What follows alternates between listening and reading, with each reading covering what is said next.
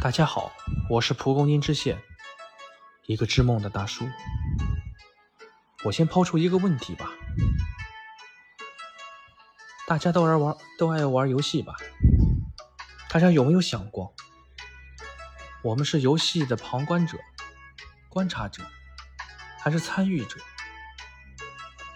或者是制定者？我翻了翻手机，已经很久没有玩游戏了。以前很火的一些游戏，许久都没打开，也没有卸载。甚至很多游戏曾经都陪陪伴我度过了很多疫情期间很多焦虑的时刻，很多空虚的时刻。然后回想一下小时候那些美好的回忆，很多时候都是在和小伙伴玩游戏，包括和家里边人、长辈啊、父母玩游戏。因为那那个时时光真的特别美好，你所要的也特别的单纯，就是快乐，留下的回忆也真的特别深刻，因为那是最无忧无虑的时光，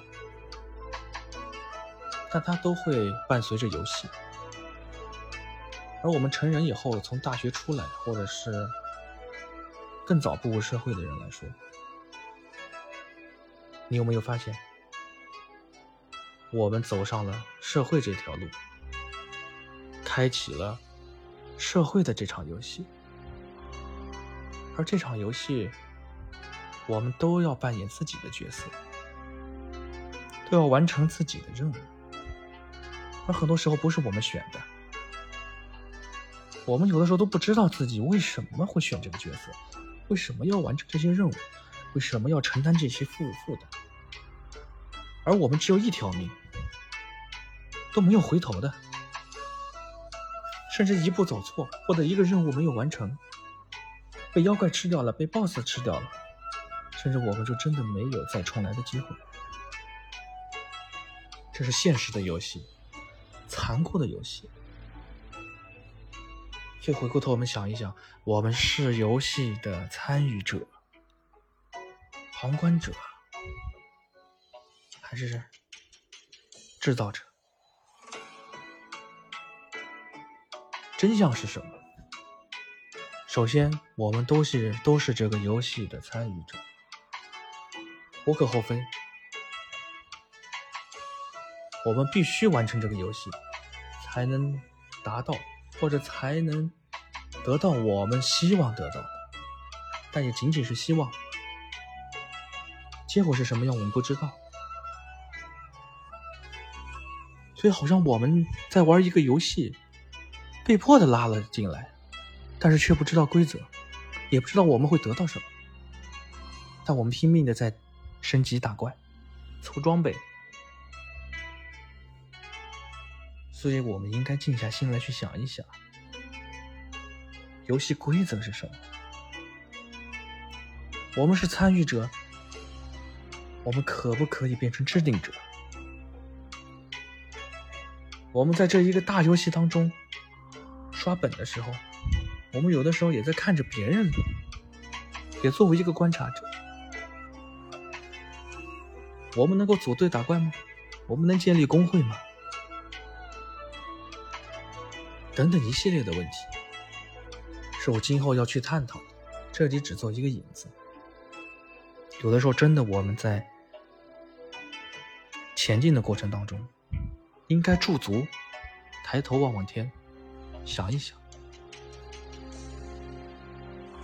想一想我们现在身处的环境，其实是多么美好的环境。但是我们知道这个游戏规则吗？这个游戏给我们带来了什么？我们要从这个游戏当中得到什么？突然想起小时候的两个游戏。不是小时候的一个游戏和现在经常我玩的一些游戏。